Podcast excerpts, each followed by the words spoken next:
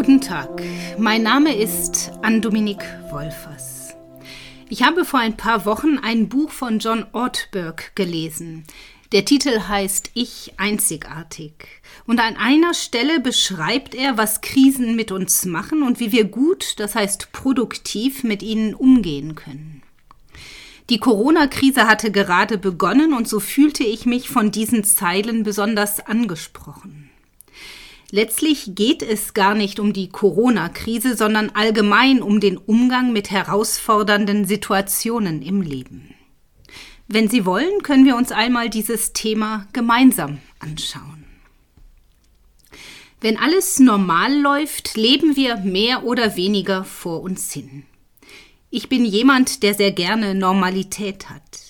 Ich genieße den Alltagstrott und fühle mich besonders wohl, wenn alles so läuft wie geplant, wenn nichts dazwischen kommt, wenn alles so ist wie immer. Ich persönlich brauche nichts Aufregendes, um glücklich zu sein. Das ist bei vielen ja auch anders. Selbst bei uns in der Familie gibt es da Unterschiede. Eine unserer Töchter liebt Action und wenn nichts Besonderes läuft, dann sorgt sie für Action und sei es durch ein paar Konflikte. Aber kommen wir noch einmal auf den normalen Alltagstrott zu sprechen, der in der Regel einfach vor sich hin dümpelt, wo alles rund läuft und ich mit mir und meinem Leben zufrieden bin. Doch dann kommt eine Krise. Jetzt gerade ist es natürlich naheliegend an die Corona-Krise zu denken, die unseren normalen Alltag durchbrochen hat. Aber es gibt noch viele andere Krisen, die den gewohnten Alltagstrott durchkreuzen können. Zum Beispiel, dass man arbeitslos wird oder dass eine schwere Krankheit diagnostiziert wird oder dass man Schwierigkeiten mit einem der Kinder hat oder dass die Ehe auseinanderzugehen droht. Und wenn solche Sachen in unserem Leben passieren, wenn es zu solch einer Krise in unserem Leben kommt, dann kommen uns auch Fragen wie zum Beispiel, worauf kann ich mein Leben bauen? Was gibt es in meinem Leben, das mir die Krise nicht wegnehmen kann? Worauf kommt es in meinem Leben wirklich an? Krisen können uns den Boden unter den Füßen wegziehen aber sie können in uns auch persönliches Wachstum in Gang setzen. Auf diesen positiven Aspekt einer Krise wollen wir uns heute fokussieren. Betrachten wir die Krise, wie immer sie auch in meinem persönlichen Leben aussehen mag, als etwas, das wie ein Hindernis in mein Leben platzt, wie ein Felsbrocken, der sich mir in den Weg stellt. Dieser Felsbrocken, die Krise, erzeugt Widerstand und Widerstand mögen wir nicht. Aber wir wissen auch, dass Widerstand für die Entwicklung und für persönliches Wachstum wichtig ist. Ich erinnere mich an Pubertätsratgeber, in denen es immer wieder heißt, dass die pubertierenden Jugendlichen sich unbedingt an den Eltern reiben müssen, da das Reiben an diesen elterlichen Widerstand die Entwicklung in die Selbstständigkeit erst ermöglicht. Das heißt, erst durch den elterlichen Widerstand entwickeln sich Jugendliche zu eigenständigen Erwachsenen mit eigenen Werten und Zielvorstellungen. Und auch bei uns Erwachsenen ist Widerstand wichtig für die persönliche Weiterentwicklung. Lapidar sagen wir ja auch, Krisen sind Chancen. Allerdings ist es unredlich, jede Krise als Chance zu bezeichnen. Es gibt auch Krisen, die einen in eine Schockstarre versetzen und einen handlungsunfähig machen. Krisen führen also nicht automatisch zu einem persönlichen Wachstum. Aber Krisen können zu einem persönlichen Wachstum führen. Dazu muss ich mich bewusst entscheiden, wie ich auf das Hindernis, das Unglück, das in mein Leben geplatzt ist, reagieren möchte. Schauen wir uns im Folgenden einmal vier Wege an, wie sich aus erfahrenen Krisen persönliches Wachstum entwickeln kann. Dabei lehne ich mich an die Beschreibung von John Ortberg in seinem Buch an. Der erste Punkt, wie eine Krise zu Wachstum führen kann, liegt darin, dass man sich oft erst bewusst wird, wozu man fähig ist, wenn man sich einer Herausforderung stellt. Bis dahin haben die Fähigkeiten unbemerkt in einem geschlummert. Ich finde es immer schwierig vorauszusagen, wie ich in einer schwierigen Situation handeln würde. Das finde ich oft unpassend und anmaßend. Aber ich stelle mir immer wieder die Frage, leise für mich, wie würde ich eigentlich gerne mit solch einer Situation umgehen? Mir persönlich hilft es, mir Situationen im Kopf vorzustellen und meine verschiedenen Reaktionsmöglichkeiten durchzuspielen. Das habe ich auch jetzt bei der Corona-Krise getan. Was wäre das Schlimmste für mich, was passieren könnte? Und wie würde ich dann gerne mit dieser Situation umgehen? Diese Gedankengänge helfen mir ruhiger und entspannter zu werden. Damit ist die Krise noch lange nicht behoben oder gelöst, und da bleibt auch eine Überforderung mit dem Felsen, der in mein Leben geplatzt ist. Als religiöser Mensch bleibt mir aber auch die Hoffnung, dass Gott mit mir durch die schwere Zeit gehen wird. Und auch wenn ich befürchte, dass es Situationen in meinem Leben geben wird, die mich persönlich überfordern werden. Denn es gibt ja Leitsituationen, die so groß sind, dass wir daran zu zerbrechen drohen. Wenn ich nur an den möglichen Tod meines Ehemannes oder eines meiner Kinder denke. Der Tod ist für uns Menschen doch letztlich immer eine Überforderung.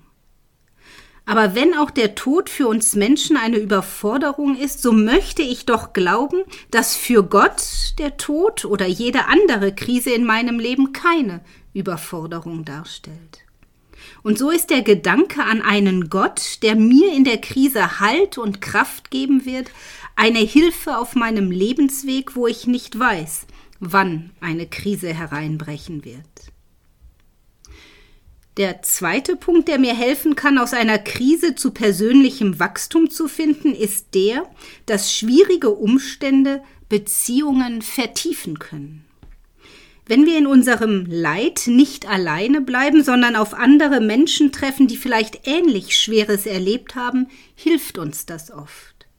Gerade wenn ich meine Schwäche, mein nicht mehr weiterwissen vor jemand anderem eingestehe, wächst oft Vertrauen. Das liegt uns oft so fern, unsere wunden Punkte jemandem offen zu legen, weil wir so ungern verletzlich sind. Aber dieses sich öffnen, auch mit dem, was für uns in unserem Leben schwer und herausfordernd ist, schafft oft eine unglaubliche Nähe zum anderen.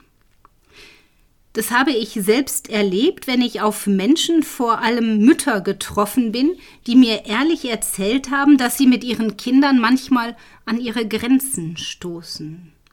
Vielleicht denken Sie jetzt, das sind wirklich kleine Probleme, die jeder hat, da gibt es tiefgreifendere Krisen. Das mag sein, aber für mich gab es Erziehungsphasen, die die familiären Herausforderungen gesprengt haben, die mir wirklich den Boden unter den Füßen weggezogen haben. Ja, es gab eine Erziehungsphase im Leben meines Mannes und mir mit unseren drei Kindern, die für uns eine echte Krise dargestellt hat. Und da auf Menschen zu treffen, die Verständnis hatten, die zum Teil Ähnliches durchlitten hatten, hat zu tiefen Begegnungen geführt. Als dritten Punkt möchte ich erwähnen, dass schwierige Umstände auch manchmal unsere Prioritäten im Leben verändern können. Schwierige Situationen lassen mich manchmal erst entdecken, worauf es mir wirklich im Leben ankommt. John Ortberg erzählt zu diesem Punkt die Geschichte eines wohlhabenden Mannes, der wegen wirtschaftlicher Vergehen im Gefängnis gelandet ist. Nach seiner Zeit im Gefängnis suchte sich dieser Mann einen anderen Job und andere Freunde. Er änderte seinen Lebensstil und seine Gewohnheiten, so dass sein Leben nach der Entlassung zwar wieder normal in Anführungszeichen wurde, sich seine Werte und seine Ausrichtung jedoch geändert hatten. Der dänische Philosoph Sören Kierkegaard hat einmal gesagt, Leid kann jede irdische Stimme übertönen. Doch die Stimme der Ewigkeit tief in der Seele, diese vermag sie nicht zu übertönen. Als gläubiger Mensch steckt für mich in diesem Satz von Sören Kierkegaard sehr viel Hoffnung. Außerdem ist dieser Satz für mich auch sehr ehrlich und realistisch.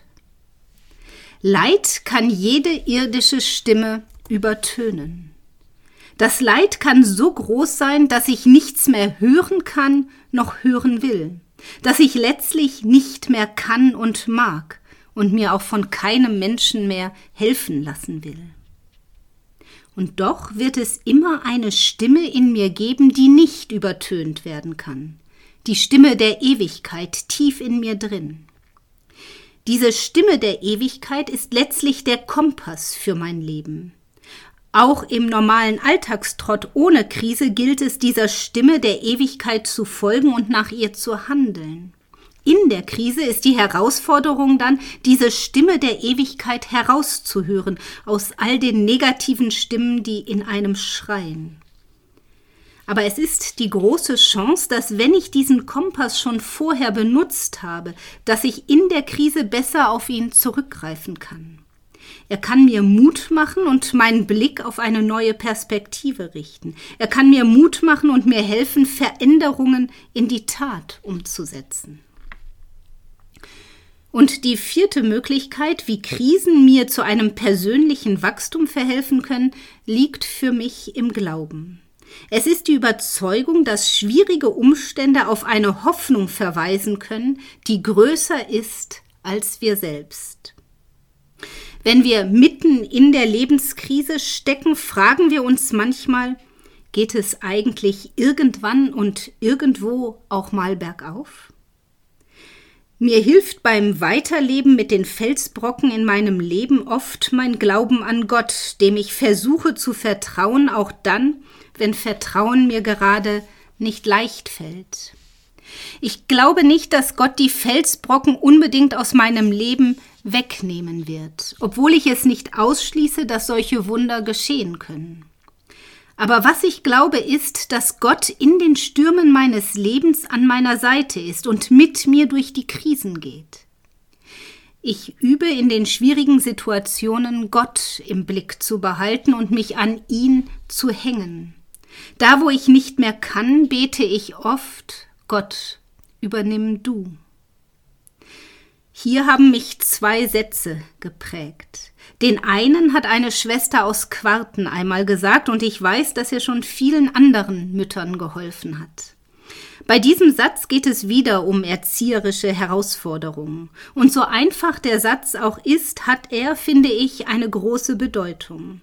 Schwester Monja meinte nämlich, wenn ihre Kinder klein sind, dann beten sie mit ihnen. Wenn ihre Kinder groß sind, dann beten sie für sie. Wir können das als nette Anregung für christliche Eltern verstehen, die darunter leiden, dass ihre jugendlichen Kinder nicht mehr mit in den Gottesdienst kommen. Aber ich finde, die Tragweite dieses Satzes ist größer. Unsere großen Kinder, die kleinen auch nicht, aber das ist ein anderes Thema, die haben wir nicht in unserer Hand. Sie entwickeln sich zum Teil anders, als wir uns das wünschen. Sie begegnen auf ihrem Weg ins Erwachsenwerden Gefahren, kommen mit Freunden zusammen, die ihnen nicht immer gut tun. Und dann als Eltern die Möglichkeit zu haben, Gott diese Kinder anzuvertrauen mit allem, was ihnen begegnen wird in ihrem Leben, das ist für mich wirklich ein Geschenk, Gnade. Die Hoffnung zu haben, dass da ein Gott ist, der meine menschlichen Möglichkeiten übersteigt, das macht mich unglaublich glücklich. In eine ähnliche Richtung weist ein Satz von einem amerikanischen Theologen, den ich gerade vor kurzem aufgeschnappt habe. Craig Gröschel sagt da in einer Predigt, die er mitten in der Corona-Krise gehalten hat, You cannot always control but you can always surrender. Übersetzt heißt das so in etwa, Sie können nicht alles kontrollieren bzw. unter Kontrolle haben, aber was Sie immer können, ist Gott Ihr Leben und das, was darin schwierig und außer Kontrolle ist, anzuvertrauen. Mir persönlich hilft das sehr, im Glauben eine Perspektive auf einen Gott zu haben, der mir Krisen nicht erspart, der aber mit mir durch die Krisen geht und einen weiteren Blick hat als ich selber. Ja, mit Gott öffnet sich mein Blick hin auf die Ewigkeit. Es gibt immer noch eine Perspektive. Ich hoffe, dass mich dieser Glaube auch in den größten Krisen meines Lebens tragen wird. Und wenn ich straucheln sollte in meinem Glauben, dann hoffe ich, dass andere mir diese Ewigkeitsperspektive glaubhaft bezeugen. Denn mit Gott und mit dem Blick auf die Ewigkeit ist das Leben für mich einfach schöner. Ihnen alles Gute und vielleicht bis ein anderes Mal.